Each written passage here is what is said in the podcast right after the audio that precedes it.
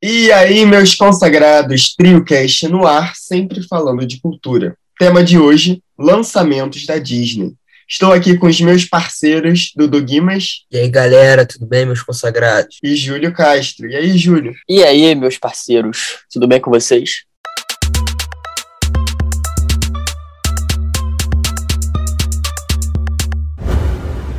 E é isso mesmo, a Disney estreou alguns novos filmes nessas últimas semanas. Escolhemos falar sobre três deles: Viúva Negra, Black Widow, Cruella e Luca. E o Luca chegou diretamente ao serviço de streaming da Disney Plus. E os outros dois chegaram simultaneamente aos cinemas e ao Premiere Access do Disney Plus, ou seja, além da assinatura. Cruella já está disponível para todos os assinantes, enquanto Viúva Negra permanece por 69,90. Um preço muito acessível. Espero que as pessoas saibam perceber a ironia, Julinho. É, vamos lá.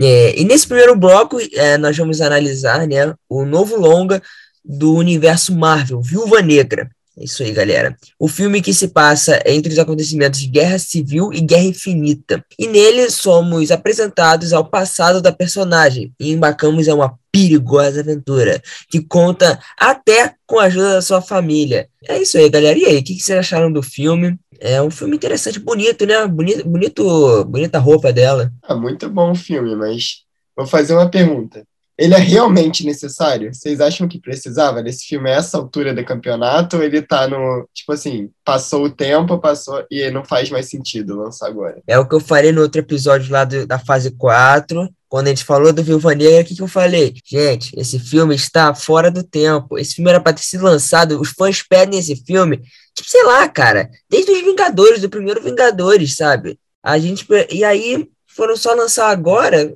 Nada a ver, né, cara?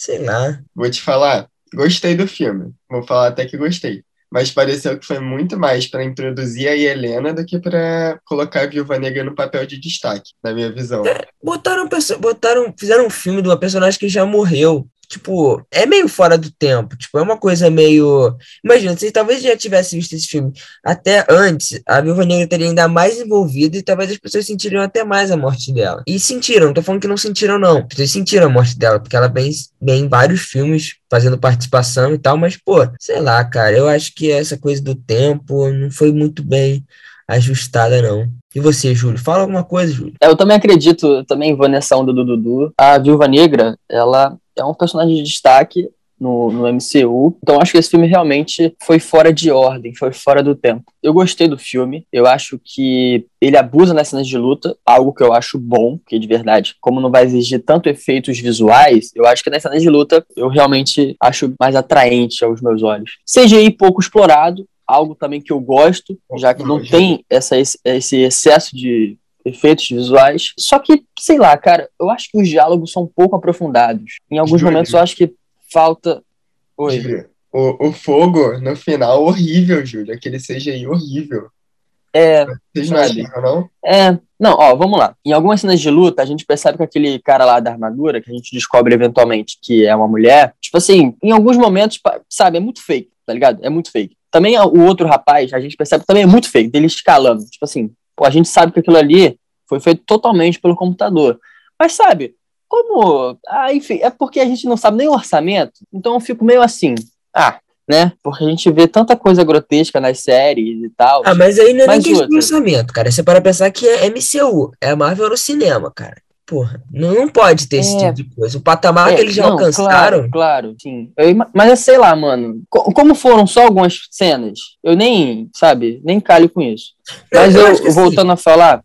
É, nisso que você falou, cara, de analisando mais o filme, tirando ele desse universo, né, cinematográfico, vendo ele em específico, acho que é um filme que diverte, é um filme aquele, é bem um filme Marvel, né, aquele filme que a gente já tá acostumado, então um tempão, acho, né, sem ter filme da Marvel, e aí ele é legal porque ele dá uma, uma continuada, né? Uma coisa tipo assim, ó, pra falar, olha, a gente ainda não morreu, toma um filmezinho aqui meio nota 7 para você. Nessa parte, realmente, não é tipo assim, nota 10, como a gente vê em outros filmes da Marvel. Ele puxa mais pelo enredo, pelas costuras das narrativas, até porque, embora eu acho que falta alguma entrega, tipo assim, que os personagens exigiam, aquele casal, né, que descobre que também é fake, pô, cara, eu acho que depois poderia ter tido uma entrega bem maior apesar dos cortes dinâmicos, um panorama bem pensado, também uma fotografia bem fria, que eu acho que realça a personalidade da, da heroína, né, da, da Viúva Negra, poderia ter tido uma entrega maior nesses quesitos. Agora eu quero falar uma coisa, e aí vocês podem dar suas considerações finais. O esconderijo daquele cara, simplesmente o céu.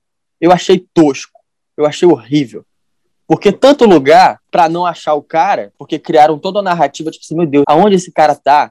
Aí vai, o cara tá no céu. Ótimo. E assim, o vilão em si, é mal trabalhado, além de ser um baita covarde, ou seja, poderia ter sido muito mais desenvolvido. Eu não sei como é que foram a opinião de vocês aí, mas esse vilão eu achei bem tosco. O vilão, assim, fraco, assim, não, não desenvolve muito. O esconderijo no céu, que não tem. É um esconderijo que ninguém conhece, satélite não pega aí no céu. O satélite fica acima da Terra e não pega no céu. Mas a pior parte para mim, vou falar para você, foi o fato deles colocarem. Parecia que a viúva negra tinha poderes sobre, sobre humanos, sabe? Não tem como ela ser uma pessoa normal e voar daquele jeito que ela voou nesse filme. Não achei que tinha isso no resto da Marvel. E nesse filme, parece que ela tem poderes, sabe? Eu não, não gostei disso. E também não gostei do fato que parecia uma coisa meio, tipo, não sabiam o que fazer, colocaram esse filme da Viúva Negra só pra falar que teve. Porque, cara, não tem como ela chegar no, nos outros filmes e nunca ter comentado essa aventura que ela viveu. Eu achei que isso ficou faltando, apesar de eu ter gostado do filme. Ele diverte, sabe? Mas daqui a pouco eu vou esquecer dele. Apesar de Helena ser muito maneira. Gostei muito dela. E você, Dudu? Pô, eu concordo. Eu acho o filme bem esquecível mesmo. É, mas também eu acho quase todos os outros filmes da Marvel, ser sincero, bem esquecíveis. A gente fica muito mais Digo, os filmes só. Eu nem lembro mais de Ultimato, cara, sendo bem sincero. Não, não, não, pô, Ultimato eu lembro. Ultimato eu lembro. Tem aquela cena, pô, a cena do Capitão América pegando o martelo. Tem umas cenas que ficaram bem marcantes, mas tô falando dos filmes solos, cara, eu não lembro de muita coisa, assim. Pô, os filmes do Thor, cara, eu lembro talvez da cena final, assim, tipo, não lembro de quase nada, porque eu acho que com os filmes da Marvel... eu lembro muito bem. Ah, acabou. É, como, como eu acho que os filmes da Marvel seguem muito essa formulazinha, essa é uma questão da fórmula. Você nunca vai fazer filmes muito. É, não vão ser todos os filmes que vão ser memoráveis, vão ser todos ali meio na média e a maioria esquecível. E eu acho que esse entra nessa listazinha dos esquecíveis ali do lado de Thor 1. Então. não, melhor, acho esse... Thor 1, Dudu. Não, é, é melhor, mas tô, tô brincando. Mas eu, eu acho ele. Não acho ele um grande filme. Acho que a Marvel pode fazer mais. Ela já entregou mais em outros filmes solos. Tem uma dificuldade, acho que com a Marvel, é desenvolver o vilão, cara. Eu acho que eles estavam tão preocupados no outro Vingadores, né, na, nas outras fases, em, em, desenvolver o Thanos, que, cara, poucos vilões ficaram realmente muito bons, sabe? Nas outras fases. Eu lembro de poucos, assim. Pô, teve vilão pra caramba. Teve o Loki, que depois nem virou muito, nem era muito um vilão, teve aquele do Pantera Negra que era legal, e agora esse vilão é meio merda, sabe? É isso que eu quero dizer. Pô, a Marvel, vamos desenvolver um vilãozinho direito, né? Eu não queria falar nada da DC, não, tá? Mas começou, a DC, em, em, poucos filmes merdas que ela faz, ela faz vilões melhores do que a Marvel. Pronto, falei. Viúva Negra é melhor que Esquadrão Suicida. Falei. De fato. Mas também, pô, querer se comparar com Esquadrão Suicida é. é melhor baixo. Pra encerrar aqui, Dudu e Júlio, o que, que vocês acharam do pós-crédito? Tem a atriz VIP, né? Julia Louis Dreyfus, que é apareceu também no Falcão e Soldado Invernal, e ela tá tentando recrutar aí os Vingadores, um grupo assim paralelo aos Vingadores, e essa parte tem spoiler, tá? Pra quem não viu. Todo, todo o nosso comentário teve spoiler, mas essa tem muito spoiler. E aí ela chega pra Helena e ela mostra a foto do Gavião Arqueiro e fala assim: Você vai me ajudar nessa? A gente tem que ir contra ele. Ele a sua irmã morreu por causa dele. O que vocês acham que vai acontecer? Porque a gente tem uma série no Disney Plus, que é do Gavião Arqueiro, com a filha dele, que vai ser a Hailey Steinfeld, interpretando Kate Bishop. Então, e a Helena tá confirmada nessa série do Disney Plus. Vocês têm expectativa? Vocês acham que isso vai ficar só no Disney Plus ou vai pro cinema? que ela vai entrar nos Vingadores. É, eu ah, acho... cara. Vai, vai, lá, Júlio, vai lá que eu não tenho muita opinião formada, não. Nem eu. Não, mas vamos lá, vamos lá. Vamos expandir isso aí. A gente está em um cenário bucólico, calmo. Isso é na cena pós-crédito. Não, peraí, peraí, peraí. Cara, alguém olha com, com o Júlio falando como professor de literatura? Caralho. Pô, Vai, continua. Pô, não é possível conhecer essa palavra, bucólico.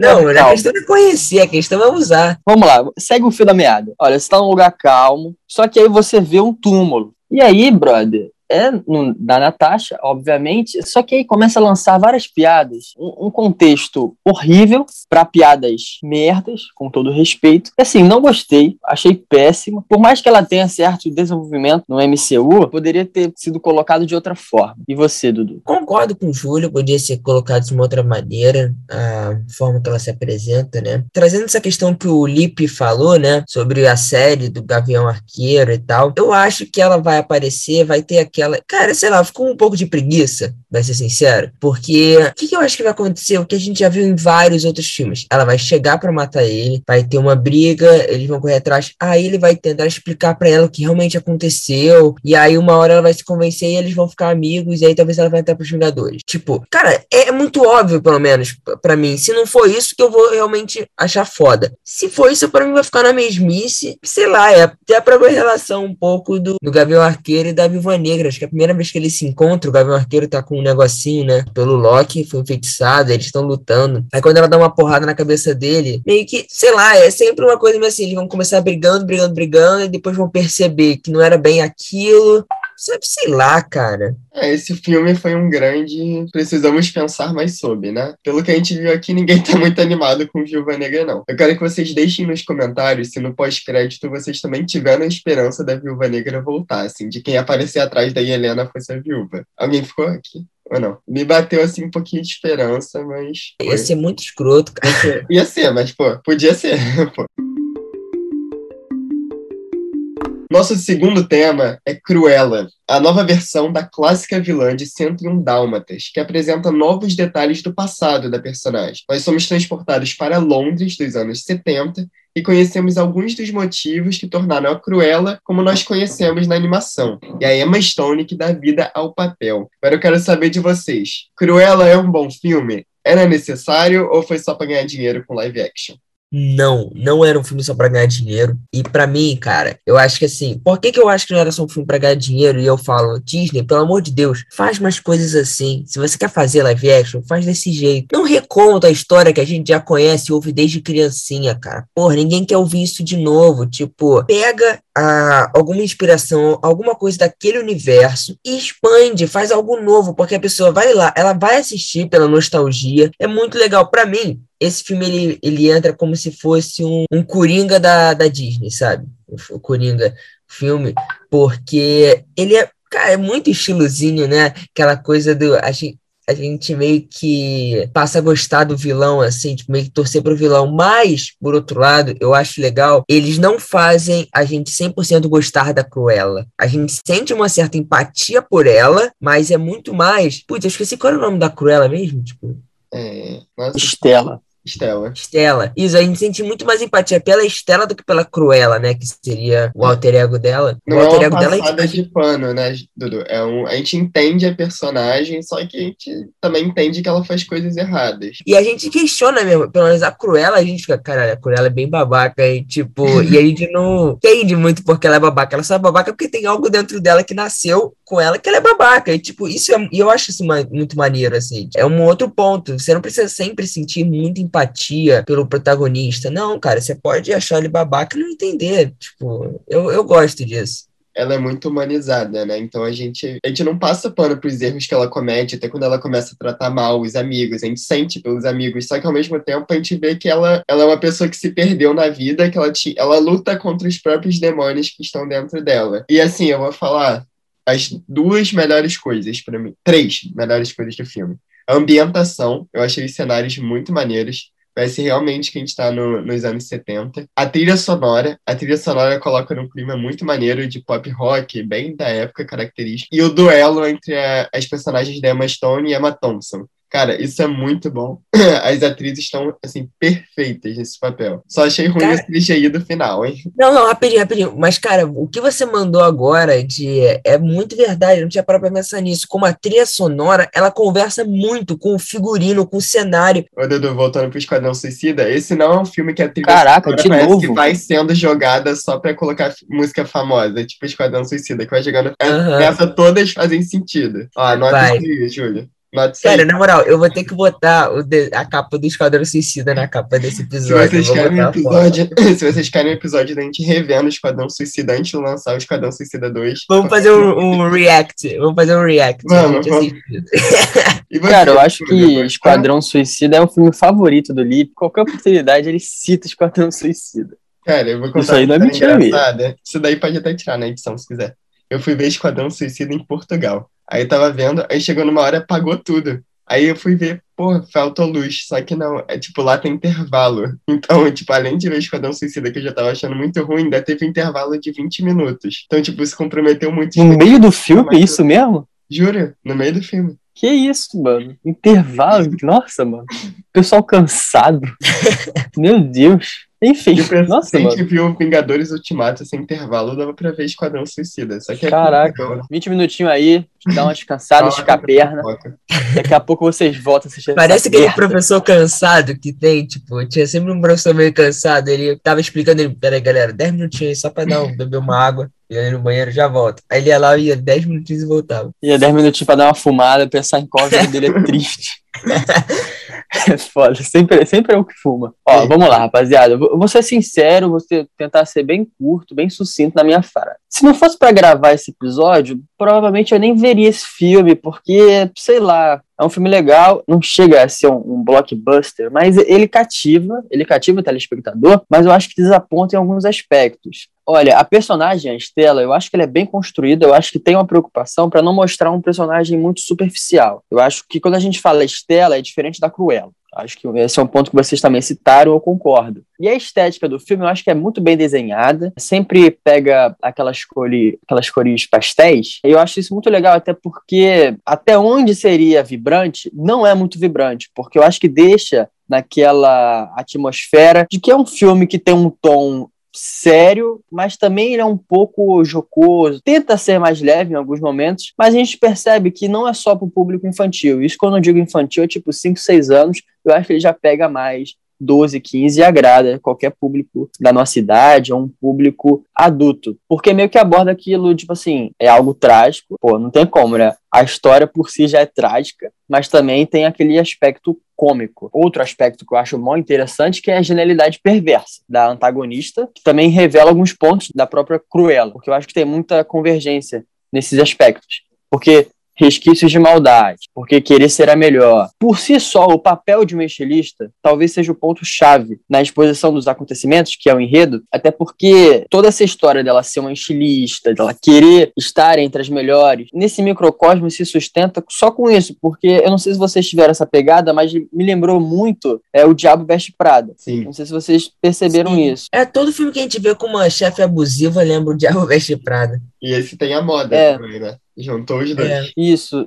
Nossa, exato, exato. Porque junta uma chefe que é arrogante, é muito egóica, aí junta também a, a funcionária que é brilhante, mas é tratada como capacho. Então relembra muito essa história. E só por isso eu acho que se mantém. Porque eu assistiria um filme só por esses aspectos, sem ter os dálmatas. E além de lembrar disso, eu não sei se vocês tiveram essa percepção, porque usa CGI o filme. CGI com os cachorros. Sim. Eu acho que em alguns momentos teve excesso. Eu acho que em alguns momentos não era necessário colocar CGI nos cachorros. Pô, Ficou um cara, pouco mas tosco. Você queria Eu botar acho os cachorros tentando matar as pessoas é, daquela forma. Não, não, cara. Tipo assim, por isso que eu falei em alguns momentos. Claro que em tá outros não tinha como, né? CGI, cara. O personagem dos cachorros tá, tá É, o muito bom. CGI que ficou ruim foi na cena do paraquedas. Que é É, então, mas olha só, eu ruim. acho. Deixa eu só fazer um parênteses aqui rapidinho pra galera. Se você ouviu até aqui, gente, vai lá nos comentários dessa publicação, tá? Da capa desse episódio e bota uma palavra que o Júlio falou que você achou intrigante, tá?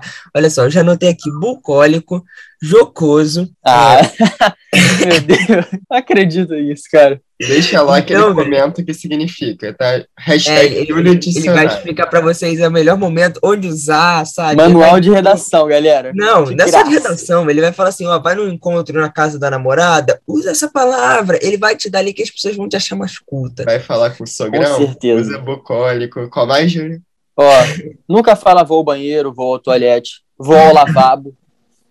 Mano, aqui, pode anotar essa, Dudu. Toalete e lavabo. Tá bom, beleza.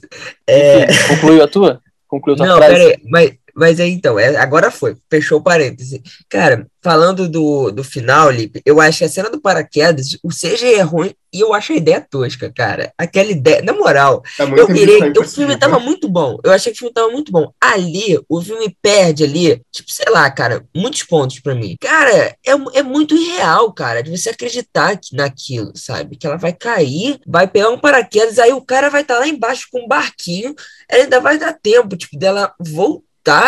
Cara, tipo, sei lá, trocar de roupa, voltar e aparecer. Ele, sério. É, foi, foi um pouco. Foi um pouco irreal, né? Mas eu, eu queria deixar um questionamento. Esse foi o primeiro live action da Disney que não foi feito para crianças? Que eu não consigo ver uma criança gostando desse filme. Falar a verdade. Eu acho É, mas que- como, como o Júlio falou, ali eu acho que nos 10 anos, assim, gosta. Eu acho que não. Eu, eu acho que esse é um filme mais adulto. Meio que Ah, eu acho que sim, cara. queria, mas não conseguiu. Porque o aspecto dela como criança é muito forte. E muitas crianças podem se identificar, porque, sei lá, é muito sapeca na escola, apronta demais. Então, eu acho que por, por esse fenômeno de identificação, eu acho que pode atrair sim. A primeira parte do filme, o primeiro ato, é quase ela toda sendo criança. Eu Essa parte eu achei bem desenvolvida. Eu achei os dilemas dela muito adultos para uma criança entender. É, mas, cara, é aquela coisa também, igual os filmes da Pixar, cara. Tipo, tem, tem criança, eu já vi criança, minha prima gosta do Soul. Fala, caralho, esse filme não é pra criança, mas ela gosta, porque ela se amarra na 22, acha a 22 engraçada, acha a 22 divertida. É um Eles pouco de vez em pegam quando a aspectos, né? É, a filme. criança olha pra outra coisa, divertidamente, cara. Pra mim não é um filme pra criança, mas a criança ela olha a cor, olha o personagem, as personagens engraçadas, as personagens divertidos, e é por isso. Mas assim, eu acho que é, no final Cruella é um bom filme, a gente sugiro que vá todo mundo aí assistir, quem tiver Disney Plus, e se você não tiver também, cada um Não, dá gente. teu jeito. Não, não, não tô incentivando a pirataria, mas Olha um só, calma aí, dá teu jeito o quê? Que jeito? Pode colocar o Entendi, teste não grátis. entendi, que jeito? Tem teste grátis. Uma semana, um mês. É, ó, cada um dá, tem lá. teste grátis.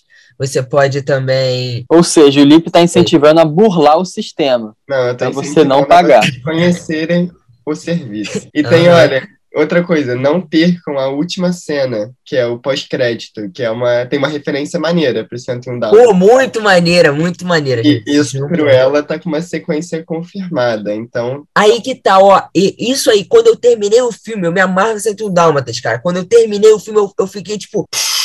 Mas eu ainda acho que vai ser antes do 101 Dálmatas a sequência. Eu acho que não É, não, pode ser, vai mas, cara, É genial. Ao longo do filme tem várias referências à animação. Se Ela você puder. ass- é muito bom. Ela Tem dirigindo cena- colada no volante. Essa cena dela colada, o carro que ela tá é muito parecido com o da animação. Também tem uma hora que um dos capangas dela, ele vira e aí ele começa a olhar para os cachorros e fala como os cachorros são parecidos com os donos, uma coisa assim. Hum. E aí e é, e é assim que começa a animação, a animação antiga, né, tradicional. E aí é muito legal ver essa referência. Dudu, você. Ah, galera, só pra última encerrar minha frase. Não, deixa eu fazer uma pergunta, Júlia. Dudu, como é que o vestido da Cruella pegou fogo naquela cena? Eu fiquei, eu fico me pensando até agora nisso. Aí tu pergunta pra ela, né, cara? Tô brincando. Como é que o vestido É, dela só porque pegou ele foi mó grosseiro Ah, comigo, cara. mano. Sei lá, foi com algum. Deve ter algum material específico que pega fogo rápido. Aquilo é computação gráfica, né, cara? Não, vou encerrar, vou encerrar, porque, tipo assim, eu, eu não sei se vocês estão. Porque realmente eu não conhecia a história da Cruella, tá ligado? Eu achava que ela era uma fada má, achava que ela fazia hipnose com os cachorros. Não, cara, vai tomar no cu. Ela quer usar. Quando eu vi o filme, eu, tomei, eu fiquei até surpreso. Eu falei, caraca, mó triste, mano. Ela quer usar a Mó pele dos trágico. cachorros. Uma fada má que enfeitiçava os cachorros. Gente, olha isso, Mano, eu cara. achava, eu achava mesmo, sem caô. Não é brincadeira, não. Eu achava isso mesmo. E agora vamos falar de Luca. É isso mesmo, a mais nova animação do estúdio Pixar Animation. E galera, que filme, hein? Meus amigos, que filme. A Pixar, ela impressionante como ela não erra, ela não consegue. É uma obra-prima, sem brincadeira. Eu acho que é um filme que vai ficar muito marcado aí pelo o debate. O debate que ele traz é muito bom. Trilha sonora, gente, que trilha sonora é essa? Vai tomar no cu, cara. Que trilha sonora boa. O visual do filme é muito lindo. Os personagens, pra mim, são fodas, assim, tipo, o visual deles é muito maneiro. A gente vê, já tem meme, tipo, no TikTok, coisa do Alberto. Pessoas refizeram as cenas. Você vê que é um filme que engajou bastante. Pra, eu acho que até, cara, foi o primeiro filme que eu vejo que foi lançado direto no Disney Plus, porque, tipo, Soul acho que não teve essa repercussão nesse sentido de tantas publicações, assim, das pessoas nas redes falando do filme, como eu vi do Luca, porque eu acho que muita gente se identificou, assim, por ser uma questão de aceitação, né? É um filme sobre aceitação, mas para mim, principalmente, você abrange o grupo LGBT, que ia mais, cada vez mais lutando por aceitação, eu acho que o filme representa bem isso, né? busca por aceitação. E sem falar que eu achei que o filme faz assim, bem sutis, mas faz ao Call Me By Your Name. Em português, Me Chame Pelo Seu Nome. Muito bom, quem não viu, muito bem legal. O Luca é aquele filme sobre aceitação e é um filme muito bonito, sobre amizade. Tem até uma teoria que é que o relacionamento entre o Luca e o Alberto é um amor que extrapola a amizade. isso é bem bonito, assim, no, da, principalmente da Disney. Que ainda eu não vi abordando esse tema dessa maneira tão. Não é na cara, mas se você entrar ali, você entende o que, que eles estão querendo te dizer, né? É, assim, eu, eu acho que é, eles são crianças, né, cara? Eu acho que não é nenhuma questão, se fosse até. Não é romântico, mas é um amor. Não é romântico. Forte. É muito mais uma questão de aceitação mesmo. Que tem até uma cena que eu acho muito maneira.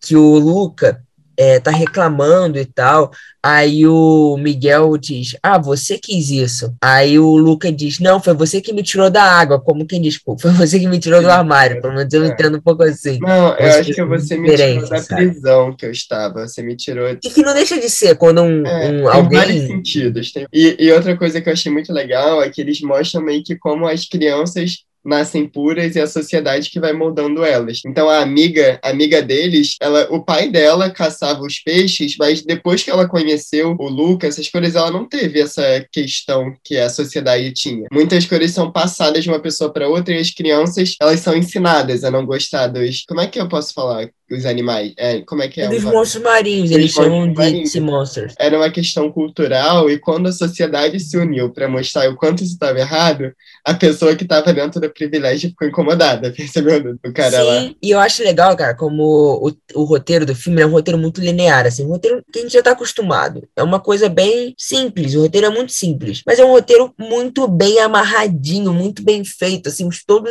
todos os personagens muito bem estruturados, cada um tem a sua cena ali ali o seu desenvolvimento particular, cada um tem seu momento, isso é muito legal no filme, muito legal mesmo. Tem uma cena que a avó fala uma coisa que eu achei muito legal, que ela vira e fala que muitos ainda não vão aceitá-lo. É, ele, pelo, ele sabe achar bem quem vai aceitá-lo, quem vai amá-lo, uma coisa assim. E, cara, é muito legal isso. Ele fecha o filme com meio que com a mensagem, assim, ainda para quem ainda não entendeu sobre o que era. E, cara, e a cena final eu acho emocionante, assim. É, pô, esse filme é foda. Eu acho que a animação, cara, o jeito que eles se transformam em monstros, sabe? Que eles deixam, muito lindo. Que, que, eu deixo o Júlio falar alguma coisa, vamos ver. Acho que ele nem viu, né, Julinho? Olha, vamos lá. Eu acho que não é novidade para vocês, mas eu não curto muito animação. Acho que do gênero. Assim, gosto dos clássicos, obviamente. O visual muito bacana, muito bonito, o contraste entre a água e a cidade eu acho que é muito magnífico e sempre acertam nesses aspectos. A maneira como foi explicitada a cultura italiana foi, acho que foi bem articulada, acho que foi, foi bem dinâmica. Os monstros marinhos foram uma sacada que eu achei bem interessante colocar e explorar um pouco isso. Mas eu acho que o filme, ele não conversa muito com os dois polos. Isso, quando eu falo dois polos, eu coloco criança e os adultos. Por mais que traga pautas que eu acho que são importantes para a sociedade,